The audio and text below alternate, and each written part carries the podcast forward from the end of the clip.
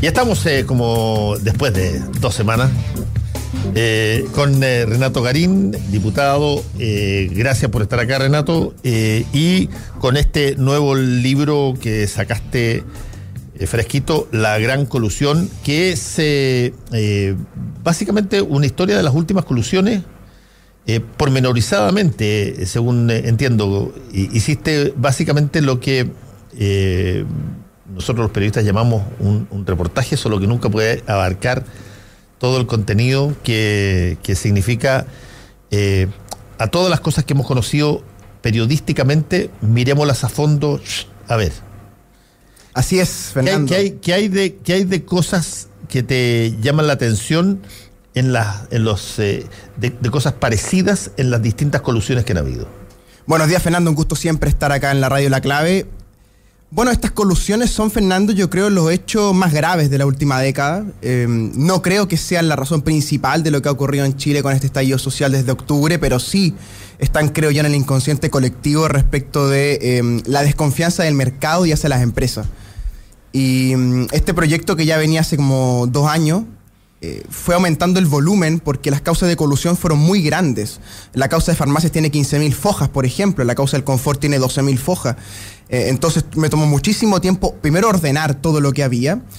Es kilométrico, son toneladas de información que hay que poner sobre, sobre el papel. ¿Están disponibles o, tener, Sí, porque están los expedientes judiciales. Ah, ah y la gracia es que ahí es bien interesante porque hay una verdad periodística, ¿sí? hay una verdad judicial en los expedientes judiciales creo yo que queda muy claro cómo se coludieron, por qué se coludieron y cómo se coludieron. Y lamentablemente la opinión pública no ha tenido tanto acceso a esa verdad judicial como si una verdad periodística que se ha quedado con los detalles, quizás se ha quedado con las cuestiones más notables de cada caso, pero que han impedido comprender la cuestión profunda, que esto nos pasó como sociedad. Esto no fueron un grupo de gerentes que dijeron, ¿sabes qué? Somos el precio de los remedios. Esta es una sociedad, una cultura empresarial que empujó para que esto, pasara y que si no lo entendemos como eh, la cuestión sistémica que ocurrió, este país puede volver a chocar con estos problemas de corrupción. ¿Qué tanto se puede hacer a tu juicio tuyo, eh, Renato? ¿Qué tanto se pueden hacer este tipo de colusiones? Porque por diseño no hay eh, grandes sanciones para los delitos de este tipo. Bueno, el 2009, cuando se conoce el caso Farmacia, que es probablemente el más espectacular de los casos, aunque el más simple, porque es simplemente una colusión de precios donde se ponen de acuerdo en el precio de los medicamentos, yo te diría que lo que ocurre en el 2009 es que no había realmente ninguna conciencia en la clase empresarial chilena, ni gerencial, yo hago la distinción entre la clase gerencial y empresarial, de lo malo que es coludirse porque estaba el incentivo del bono de rendimiento, primero que es una cuestión estructural en los mercados chilenos, y en segundo lugar tú ves que el mercado farmacéutico en particular es un mercado cuyos incentivos marginales, por decirlo de manera bien sofisticada, están desde el comienzo de la cadena hasta el final. Cuando tú vas a la farmacia, todavía existe la práctica de la canela, que es que le pagan al químico farmacéutico un porcentaje cuando vende el remedio de marca. Y por eso es que cuesta tanto que el genérico se venda en la farmacia y el Estado tiene que invertir dinero, ¿verdad? Para que usted compre el de franja amarilla, que es el genérico. ¿Por qué? Porque hay un incentivo económico en la cadena de formación de precio para que el químico farmacéutico te venda. ¿Todavía ocurre así? En algunas farmacias sí. O sea, yo entrevisté a hartos químicos farmacéuticos que están todavía, que están retirados de la farmacia y todos cuentan más o menos lo mismo, que es que hay momentos, hay temporadas donde las farmacias, por alto nivel de competencia, alto nivel de flujo comercial, tienen que verse eh, involucrar este tipo de incentivos marginales. Pero el incentivo marginal no está solo en la caja del químico farmacéutico, está arriba del gerente, está en el traspaso vertical con el laboratorio, está en la reunión que tienen las farmacias, ¿verdad? Cuando se van poniendo de acuerdo en los precios del 2009. Está también, Fernando, una cuestión que no se sabe, que es que eh, en ese momento, el clan Yarur, eran dueños del BCI. Y con eso tuvieron un, vínculo espectacular con Cruz Verde y eso armó dos bloques en la farmacia. No son dos, no son tres competidores, son dos bloques los que encontramos. Y así lo mismo después, cuando tú vas viendo cómo ocurre el caso Pollo, cómo ocurre el caso Confort, lo que ves es que la clase gerencial tiene muy poco apego a la libre competencia y muy poco apego a los valores del libre mercado. Dentro de eso, y yo lo estaba comentando eh, en el segmento anterior, cuando contaba el caso de un empresario a quien otro periodista le hizo una pregunta respecto de eh, cómo funcionaba la autorregulación en, el, en ese mercado y él, el, empresario, eh, muy conocido en Chile, eh, le dice no existe la autorregulación en este rubro y eh, y hace esa frase que dije la vez anterior, tú no tienes idea lo que el ejecutivo que está allá abajo está dispuesto a hacer por el bono que uno le paga. Ese, sistema de bonos que se vio eh, en la crisis subprime como uno de los factores claves para que se hayan colocado toda la cantidad de préstamos sin ningún tipo de respaldo, sin ningún tipo de situación que terminó eh, básicamente destruyendo eh, la, cadena eh, de, créditos en los mercados inmobiliarios. Es, es, algo principal el, bono, el incentivo, la, la colocación en eh, este tipo de, delitos? Yo diría que en el caso de farmacia está en el centro del caso. O sea, los ejecutivos farmacéuticos no tienen grandes sueldos. No, los gerentes que yo investigué no son gerentes de, sueldos multimillonarios, pero sí con bonos muy interesantes. Una de, de las gerentes que está involucrada en la colusión se va con más de 100 millones de pesos de farmacia ahumada en medio del caso. Em, esto no está muy público, vamos, porque parece expediente judicial. Los demás se van con bonos, pero no tan millonarios pero el incentivo monetario del gerente Fernando es un aspecto, diría, central, aunque no definitivo. Yo diría que el incentivo central en la élite gerencial chilena es el impulso de tribu. ¿No? O sea, la sensación de que si todos lo hacen está bien, si nadie me mira feo está bien, si no soy reprochado en mi instancia gerencial o empresarial está bien. Por eso es que después cuando ocurre el caso Pollo y ocurre el caso Confort, el conflicto de las élites se traslada a la SOFOFA y se traslada a la CPC donde, por ejemplo, las empresas avícolas suspenden su participación porque empiezan a ser mal mirados por eh, sus contrapartes. Y esto es súper interesante porque la misma sociedad chilena, que yo insisto que esto nos pasó en colectivo, fue cambiando su manera de juzgar este tipo de hechos. El impacto que esto fue subiendo, subiendo, subiendo, cuando llegamos al caso Confort, esto es un volcán que estalla porque la sociedad chilena acumuló una desconfianza en el mercado tremenda. Son casi 12 los casos de colusión, estamos esperando ahora la sentencia de mercado en la Suprema, pero 12 casos de colusión con cerca de 40 empresas involucradas, es algo más que una cuestión particular de los gerentes, algo más que una búsqueda de ganancias irregulares. Aquí hay una cuestión cultural del libre mercado chileno, por eso el subtítulo del libro es Libre Mercado a la Chilena, que pareciera que, si bien la retórica es muy libre, muy libre mercadista, la práctica no es libre mercadista. Y esto hay una larga historia en Chile para atrás, Fernando, que es la historia de los estancos. Yo pienso que el estanco es una figura en Chile que, si bien se abolió en 1880. Conversemos un poquitito sobre eso. ¿Qué es lo que se conoce como un estanco? Un estanco era en la colonia una especie de joint venture, un negocio que hacía la corona con un empresario, un productor nacional de una hacienda, ejemplo el tabaco, Diego Portales, que concentraba la producción de tabaco y el Estado le granjeaba entonces privilegios. Nadie le competía, le movían el tabaco a través de los puertos, ¿verdad? Pero pagaban un impuesto por ley bastante alto. Por eso es que había mucho eh, mercado negro de tabaco en el siglo XIX. Y te digo que el, el, modelo de trabajo en el cual la hacienda chilena se desarrolló fue el estanco, hasta 1880, cuando la Sociedad Nacional de Agricultura, esta es la última parte del libro, decide terminar con el estanco porque ya no le convenía, pero hubo un momento en que el estanco fue conveniente. Yo cuando miro la estructura de mercado, Fernando, pienso que las farmacias parecen a rato un estanco, los supermercados parecen a rato un estanco. Cuando uno mira entonces una economía libre mercadista que tiene forma de estanco en sus mercados, en su industria, tú lo que ves es una contradicción entonces. Yo me acuerdo haber escuchado de chico el concepto del estanco automotriz. Mm. Claro. Que, era básicamente de que tú tenías un determinado grupo de eh, marcas de automóviles, que muchas de ellas se armaban acá en Chile eh, y que era, eran esas las marcas y, no otras. Exacto. Hoy día tienes, no sé, 45 marcas. Lo que pasa es que los radicales con la sustitución de importaciones reinventaron un poco el estanco en el fondo, porque esto es recorrer la historia de Chile completo, pasa que se, va reinventando. Y los radicales, y este es el problema de fondo, Fernando, que creo que la sociedad chilena va a enfrentar ahora, cuando se te, em, se te empieza a ir de manos la inflación y empieza a galopar la inflación, los gobiernos, sobre todo las izquierdas del siglo XX, echan mano o al control de producción o al control de precio. Y esto pasó en todo el siglo XX en Chile hasta que vinieron los Chicago Boys. La inflación fue nuestro problema central del siglo XX. Hoy día es muy curioso esto. Es una cuestión fascinante, yo en cuanto está al principio del libro. Tienes el mejor IPC de la historia de Chile del 90 hasta acá.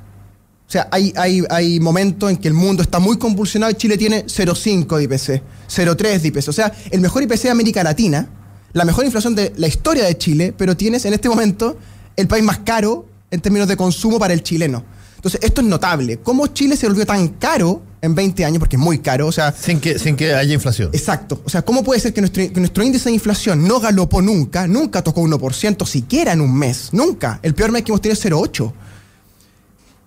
Y tienes el país más caro en relación de consumo y sueldo del continente. La, la- la única eh, fórmula que se me ocurre es que el precio estaba puesto alto desde el Exacto. principio. Hay una marginación, muy, digámoslo conceptualmente, hay una marginación muy alta en la configuración de precio. Dicho en fácil, te cobran demasiado caro por lo que no vale. ¿no? O sea, no puede ser. Todos los. A ver, los parlamentarios extranjeros que han venido, que me ha tocado recibirlo, amigos extranjeros que vienen, chilenos que viven fuera de Chile y vienen a Santiago y te dicen, oye, esto parece Londres, esto parece Seúl, esto parece Roma. Y eso es muy interesante, y yo a Briones se lo he dicho al ministro Briones, que, es que ahí está el gran desafío que tenemos. Porque tú puedes decir, somos las pensiones. Bueno, somos las pensiones, somos los sueldos, somos los sueldos.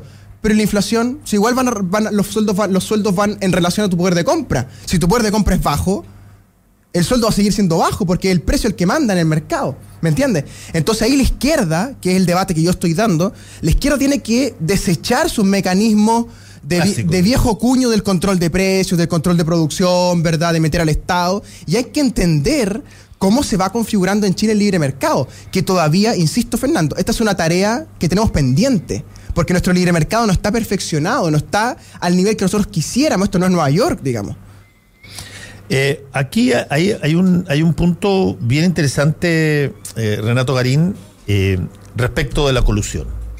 Y que te lo quiero preguntar directamente. Porque para que haya colusión consistentemente, se conozca, incluso se multe o se sancione de acuerdo a la, situación, normalmente en un país culturalmente habilitado en términos de mercado abierto o en mercado libre, tú tendrías una variable que no se da con la, eh, con la, si tú quieres, profundidad que se da en otros mercados. A mí me ha tocado verlo. Que es la forma en que un consumidor irritado responde a cuando te han metido la mano en el bolsillo contra tu voluntad. Exacto.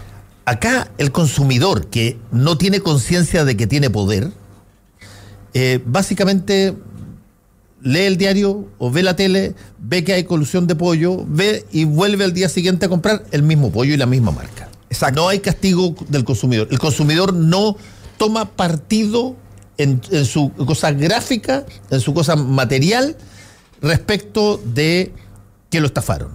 Esto es súper interesante, es súper interesante el punto que tú tocas, que es que, de nuevo, conceptualmente uno esperaría cierta elasticidad, ¿no? O sea, están coludidos, se retira un grupo de consumidores y se cambian de producto. Esto no ocurrió en ninguno de los casos.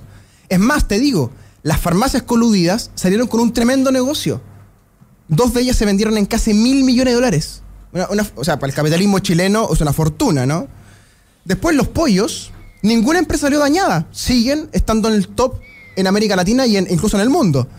Y las papeleras mucho menos. De hecho, la papelera tuvo su mejor año el 2018, después cuando cerraron el episodio, ¿verdad? Ahora volvieron con un problema porque la Suprema les, le- les votó, ¿verdad? Su argumentación. Pero económicamente no salen dañados. Y esto uno podría decir, a ver, ¿son los consumidores que son muy torpes? ¿Es que no hay alternativas en el mercado? ¿O es que estamos bombardeados de publicidad a tal nivel que es prácticamente imposible moverse elásticamente en los productos? Yo creo que es una combinación de los tres. Parto por el último. Estas 16 empresas principales que en este libro tienen un poder de mercado en la publicidad cerca del 90%. Tú cuando cuentas un día X, un domingo, la cantidad de publicidad que hay en, en los diarios, en las radios, vas a encontrarte que son estas 16 empresas. Las tres farmacias, los tres supermercados, las papeleras, algunos laboratorios.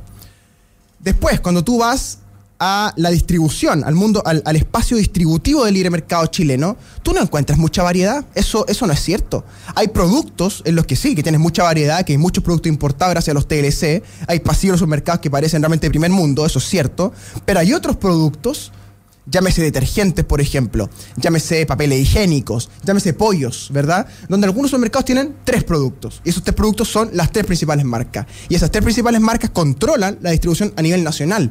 Entonces, aquí hay un punto central, Fernando, que es que a la élite chilena, empresarial y gerencial, le molesta mucho la competencia, especialmente la competencia extranjera.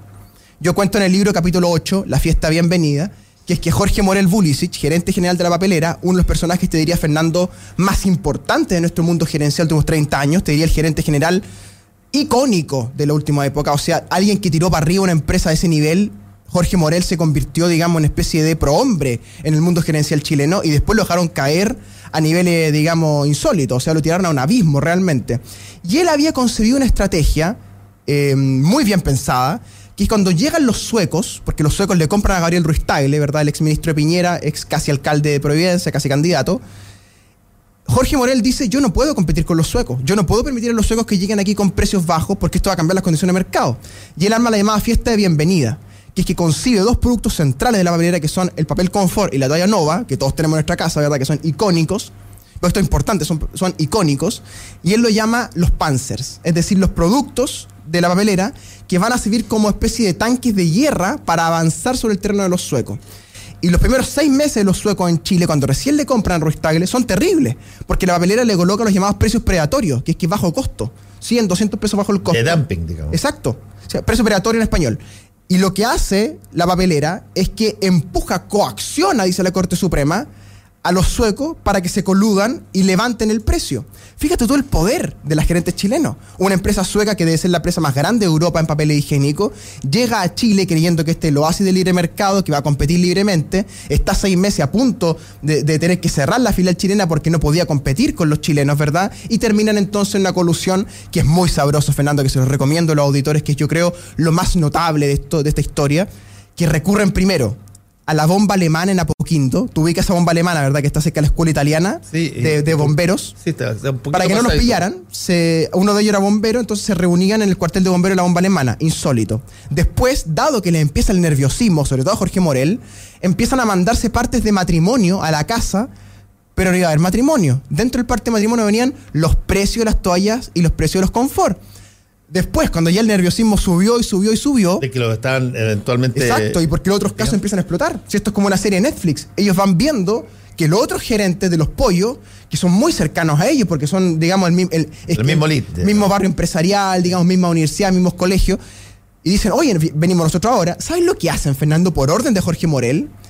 Toman dos computadores de la papelera y han tirado los computadores completos, completos, al canal San Carlos en la esquina de la calle Lota con Tobalaba frente a la Copec nota que bastaba tirar el disco duro. Pero es tanto el nerviosismo que los agarra, es tanta la paranoia que agarra a los gerentes de la papelera, que tiran los computadores por el canal San Carlos. Y como esto hay hecho, hay 100 hechos que los grafican a ello, que toman conciencia de que estaban haciendo algo malo. Y esto es muy distinto al caso Pollo y al caso Farmacia, donde hasta el final, te diría, hasta el final de los finales, hasta el día de hoy, algunas empresas creen que no hubo colusión, que estaban bien creados los precios, que estaba bien lo que hacían, que estaba bien distribuidas las cuotas. Eso es muy interesante. O sea, hay un cambio cultural con los escándalos súper profundos. Estamos conversando con el diputado Renato Garín sobre este libro, La Gran Colusión, que es una, una introspección, pero con detalles a algunas de las grandes. Hay toneladas de información ahí, Fernando. Sí. Ahora, eh, yo quiero volver al punto del consumidor. Ya. ¿Ah? porque yo tengo la impresión de que esto no es casual. Eh, de todas las grandes leyes que se generaron eh, desde la llegada de los Chicago Boys, las leyes del mercado de capitales, las leyes que tenían que ver con las privatizaciones y todo lo que, generaron las condiciones de la nueva economía, leyes que eh, tuvieron que ver con las leyes de, de códigos del trabajo, la última cantidad de leyes, la última en una serie de, de elementos que forman parte de todo el círculo de un mercado de valores fueron las leyes que tenían que ver con la defensa del consumidor. Se dejó al final. Y en, lo- en los mercados modernos, en los mercados capitalistas modernos, eh, ese tipo de leyes están al principio. Claro. Eh, porque eh, el consumidor es definitivamente el que mueve la economía en términos de sus decisiones.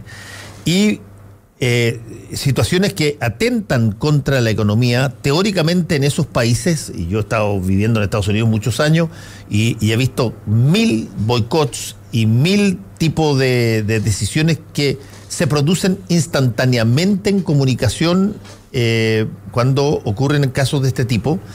eh, reaccionan los consumidores. Y acá prácticamente el consumidor es como si le viniera una fatalidad. Bueno, pasó, chuta, qué cosa, ya compremos mañana.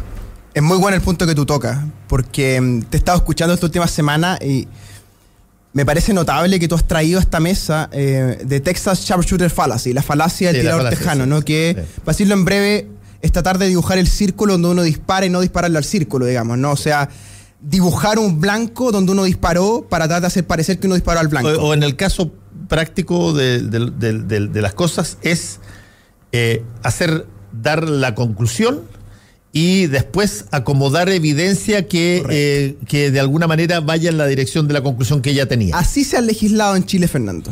Ocurre un caso de colusión de precio en farmacia, se legisla como si todas las colusiones fueran de precio. Se, se produce una colusión de cuotas en los pollos, se legisla como si todas las colusiones fueran de cuotas hay un problema con los consumidores, se legislan un tramo a los consumidores. Después descubrimos que la empresa TV Cable no nos retiraron el servicio cuando nos retiramos del servicio nosotros, los consumidores. Por ende, se legisla para retirar. Es decir, no hay una sistematicidad detrás de la legislación chilena en el libre mercado. Esto es clave. Se ha improvisado año tras año, década tras década. Y el consumidor no es el protagonista. Hoy día quizás puede ser protagonista con todo lo que ha ocurrido, pero el modelo chileno no tiene al consumidor protagonista como protagonista. El modelo americano sí. Tú mandas, tú tienes un dólar en la mano en la calle en Estados Unidos y tú mandas con tu dólar en la mano. En Chile no. ¿Por qué? Mi impresión, esto está al final del libro en el colofón, es que el proyecto de los Chicago tenía como objetivo político central no empoderar al consumidor, es decir, no crear una economía de consumidores como la es hoy día Chile, sino básicamente reemplazar a la fuerza, este es el punto, a la fuerza, a la vieja élite castellano-vasca sendal, que quería las tierras de vuelta y que quería seguir un poco en el año 69 o 63. Entonces, recuperar lo que había sido expropiado por la reforma agraria. O sea, había una élite chilena que desapareció, que quedan muy poquitos, que yo soy del campo, entonces los vi de cerca, después cuando les bajó, digamos, la sensación de que habían perdido todo, ¿verdad?, en los 92 mil, que fue reemplazada esa élite, que era una élite productiva de las haciendas, ¿verdad?, cuyo poder era la tierra.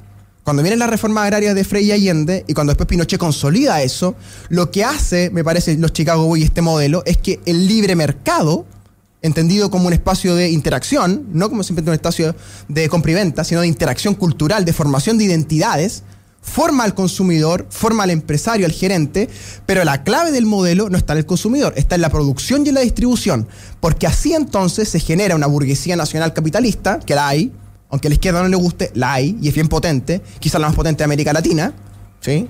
Hay que tenerle respeto, yo creo, son potentes. Pero el protagonismo lo tienen ellos, no lo tienen los consumidores que les pagan sus productos. O sea, tú, tú, tú dices que, para ponerlo en términos gráficos, eh, esa famosa frase que dice Martín Costabal, director de presupuesto, a los eh, agricultores cuando eh, se van a quejar de que, oye, eh, qué sé yo, nos dijeron que plantáramos fruta y plantamos fruta y ahora estamos mal, y nos dijeron que hiciéramos vino y hicimos vino y ahora estamos mal, y nos dijeron que pusiéramos ganado y ahora tenemos ganado, estamos mal, ¿qué tenemos que hacer? Y él dice, cómanse las vacas. Exacto. Bueno, básicamente... Eh, gran momento en la historia de Chile. Gran momento en la historia de Chile. Eh, lo que tú señalas es que la, la, contraparte de eso es el mercado especulador bursátil financiero que crece como espuma. Así es. Con gran éxito. Y se concentra, y se concentra la economía buena, la, economía buena parte ahí y se abandona un, cuerpo social, que es lo importante. Un grupo de gerentes que han sido muy poco estudiados. Yo esto lo discutido con Gabriel Salazar, que él habla de mercaderes, empresarios y capitalistas, pero yo le agregaría gerentes, porque los gerentes no son lo mismo que un empresario. Eso hay que entenderlo súper clave. Y hay una clase gerencial en Chile. Y esta clase gerencial, Fernando, desarrolló el país. Eso hay que mirarlo también. O sea, uno viaja a otros lugares de América Latina y no tenemos este grado de distribución y producción en los supermercados. Pero esos gerentes no le tienen afecto al libre mercado y es ahí donde la regulación tiene que entrar. Pero hemos hecho al revés. Hemos creado un caso donde descubrimos una colusión de precio de farmacia, vamos a legislar con los medicamentos. Descubrimos cuotas, vamos a legislar con las cuotas. Yo lo que he pensado, que se le ha propuesto al gobierno, es que pensemos normas generales, no normas particulares.